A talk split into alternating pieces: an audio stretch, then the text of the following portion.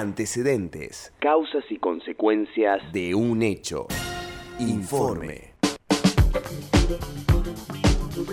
Escuchábamos ahí al señor Jonathan Lucas Gómez anunciándonos lo que eh, anunciándonos lo que se viene, ¿no? Un informe. Es así. Han Yo- pasado 84 años desde el último informe, Ah, bueno. ¿no? Reclamos al aire, reclamos a la producción al aire.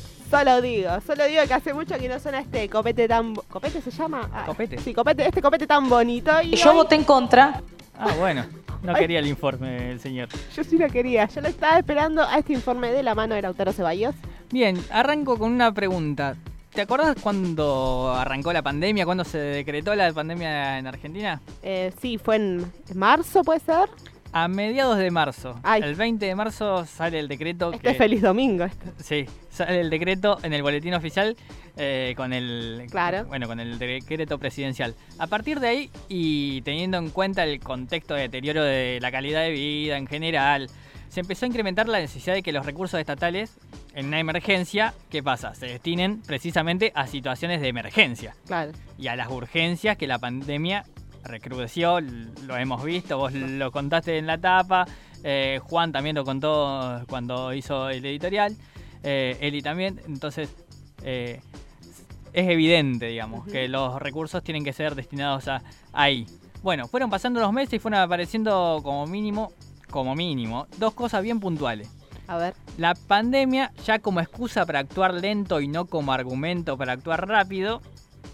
Y después también el tema de la justificación propia de los vicios de todo oficialismo, digamos. Los vicios. Los vicios, sí, oficialismo provincial, nacional eh, y bueno, municipal también, pero a lo largo de, de años y años, ¿no? De gestiones y gestiones. Em, que es el tema de la situación financiera, la cantidad de recursos con las que se cuenta, ah, que no estamos, nos estamos quedando sin recursos, vamos a ver Sí, todo qué, el tema, digamos, presupuesto. qué plan y- sigue y cómo, digamos, una cuestión de, de ese estilo, ¿no? Para graficar un poco esto mejor, trae- eh, tra- eh, traje un audio de alguien un- de una organización social, un líder de, de un movimiento social, de la CETEP, que precisamente es cercano a- al gobierno del Frente de Todos a nivel nacional y describe un poco, esto es, este audio es de finales de, de agosto, cómo estaba viendo la situación en ese entonces.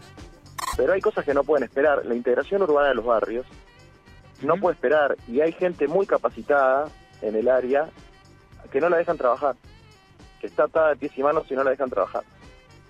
Eh, y eso a mí me duele, porque porque era parte del compromiso que, que- que asumió el gobierno con, con nuestros compañeros, con nuestro sector, y todavía no, no, no se ha puesto un ladrillo en un barrio popular, no se ha puesto una cloaca, no se ha puesto una obra de agua.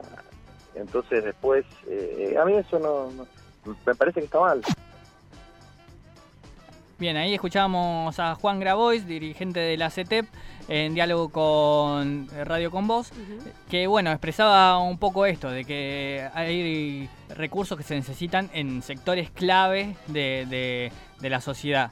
Eh, bueno, ahí cabe, empieza a aparecer la necesidad de poner el ojo sobre aquellos gastos que podrían haber sido destinados a obras más prioritarias o a otro fin.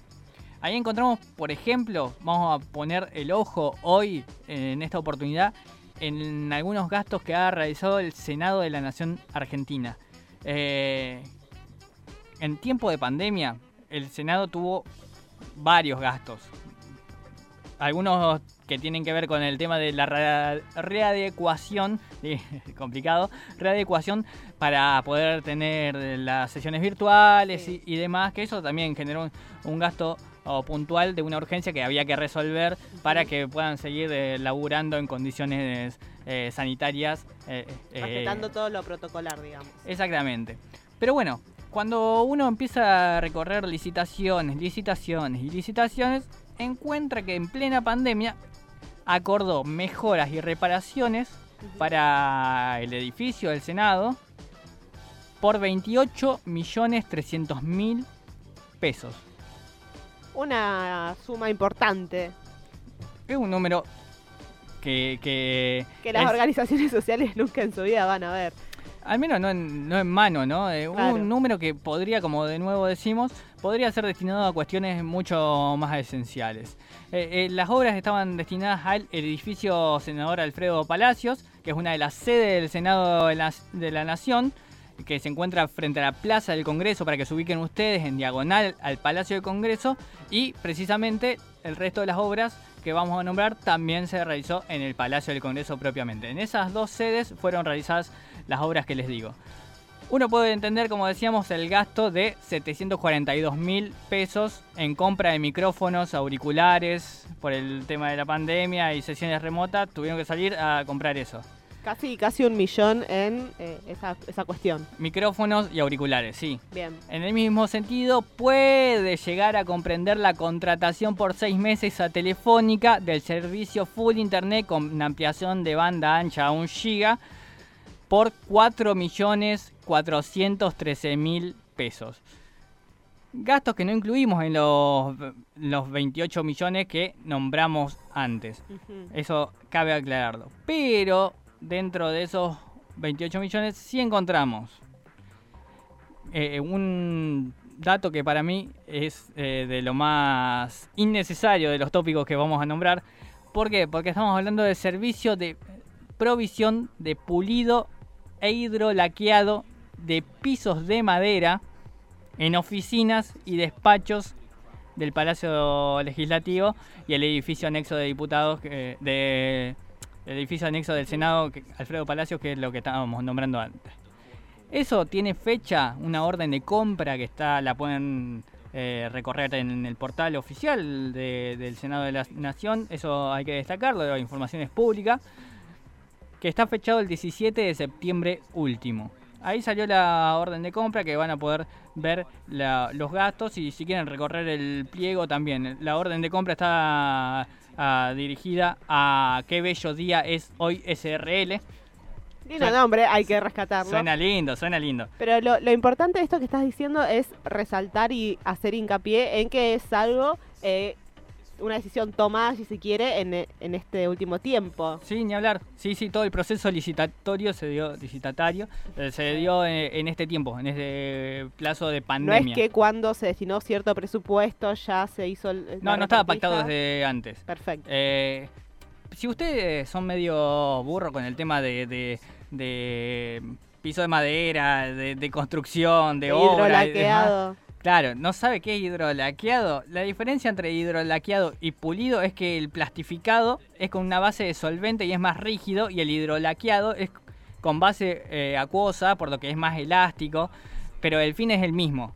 Esto lo tuve que buscar, les digo, porque yo estoy igual de desinformado con el tema que, que ustedes. Eh, pero el fin es el mismo, una cuestión de pulido o estética, digamos, más que nada. sí, sí. Imagínense 3 millones y pico de pesos gastados a pulir pisos en plena pandemia, ¿no? Mucho piso. Ponele mucho que, piso. ponele que vos me contraargumentás que las tareas estas eh, generan laburo. ¿viste? Generan que una reactivación económica por parte del laburo, hay gente laburando ahí y mueve la, la economía. Y uno podría contestar, bueno, utiliza el mismo monto, hace obras también, pero en otros lados más prioritarios. Claro. Construir un- una casa más, ponele, es más importante que eh, pulir pisos de madera en el Senado. Me parece que no deben estar para nada deteriorados. Eh, el siguiente punto tiene que ver con remodelación del hall de acceso del edificio anexo o de Alfredo Palacios, que ahí se gastaron 11.735.000 pesos. Va subiendo cada vez más. Sí, eso está fechado el 22 de septiembre, esa orden de compra. Está dirigida a Estudios Ingeniero Villa. Y bueno, 11.735.000 pesos fueron ahí. Revisé el pliego a ver si, a ver si había en, en la remodelación del hall de acceso alguna palabra tipo accesibilidad, inclusión, rampa. Claro. yo, una cuestión que esté orientada a, a hacer más accesible el hall de acceso. No, no hay eso. El siguiente punto es restauración de oficinas del edificio del Palacio Legislativo. Restauración de oficinas que no creo que sean una prioridad eh, en estos tiempos al menos. 1.398.000 pesos fueron a la restauración de oficinas. Claro, Más teniendo en cuenta esto de sesionar remotamente y de que muchos no, no ni siquiera están yendo. Ese es un buen punto, sí, para tener en cuenta. Si sí. bien hay muchas oficinas, obvio. eh, Pero bueno, se fueron 1.300.000 eh, pesos ahí también. Para, para decir a dónde fueron eso, ese millón y pico, a Progorot SA fue. Eso está fechado el 4 de junio de 2020. Por eso aclarábamos al principio cuándo fue que se decretó la pandemia y empezaron a incrementarse las necesidades derivadas de ella. Después tenemos impermeabilización de terrazas del edificio Alfredo Palacios. Ahí se gastaron 8.958.200 pesos. Casi 9 millones, para, si lo querés redondear para arriba, casi 9 millones de pesos. Está fechado el 3 de septiembre de 2020 y está dirigido a Damitech Argentina SA. Esos gastos, repetimos, fueron también eh, fueron hechos en tiempos de pandemia donde se reclamaban recursos en sectores clave. Otro, Sí, eh, momentos de, de- de pandemias donde siempre se, se reclama destinar el presupuesto a sectores claves y donde también, en un dato no menor, eh, hubo, hubo discusiones de si debía seguir, por ejemplo, el ingreso familiar de emergencia o no. Claro, si bien el presidente siempre trata de poner paños fríos y no mostrar eh, cara de perro ante la discusión de si el IFE va a continuar eh, a pleno mientras dure esta hecatombe sanitaria o si va a readecuarlo de alguna manera o qué sé yo.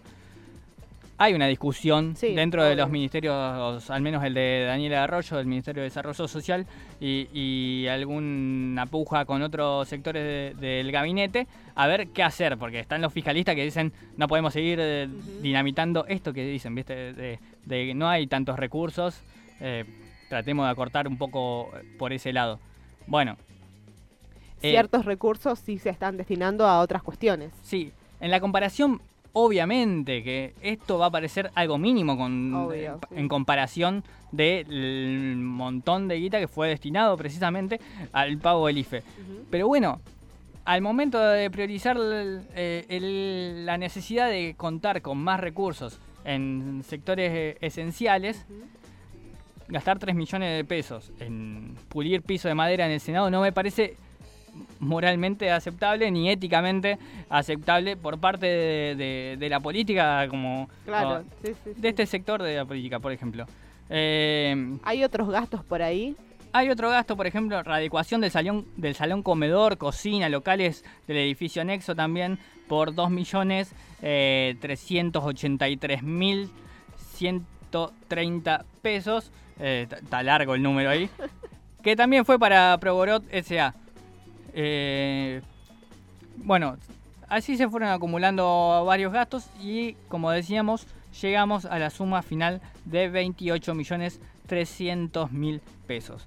Si lo querés dividir, hablaste antes del ingreso familiar de emergencia, con ese dinero se puede pagar 2.830 IFE, que estamos hablando de 2.830 familias, porque recordemos que el ingreso familiar de emergencia se da por familia, no por individuo. Y, yo te pregunto, si recorremos los gastos que dijimos hasta el momento, ¿qué te parece más prioritario? ¿Que esté asegurado 2.830 IFE o remodelación del hall del edificio del Congreso, em, pulido de, de piso de madera, eh, readecuación de, de oficinas? ¿Qué te parece más prioritario? Es una pregunta a hacerse, ¿no? Así que, bueno, habrá que seguir atento para que no... y controlar un poco más y exigir que esto no, no siga a- no se sigan dilapidando recursos públicos en cuestiones ¿cómo llamarlas? Decorativas, estéticamente eh, superfluas en un momento tan urgente, tan de emergencia eh, como este derivado de la pandemia, pero también perjudicado por los años anteriores. No, ¿cómo van a hacer una cosa así?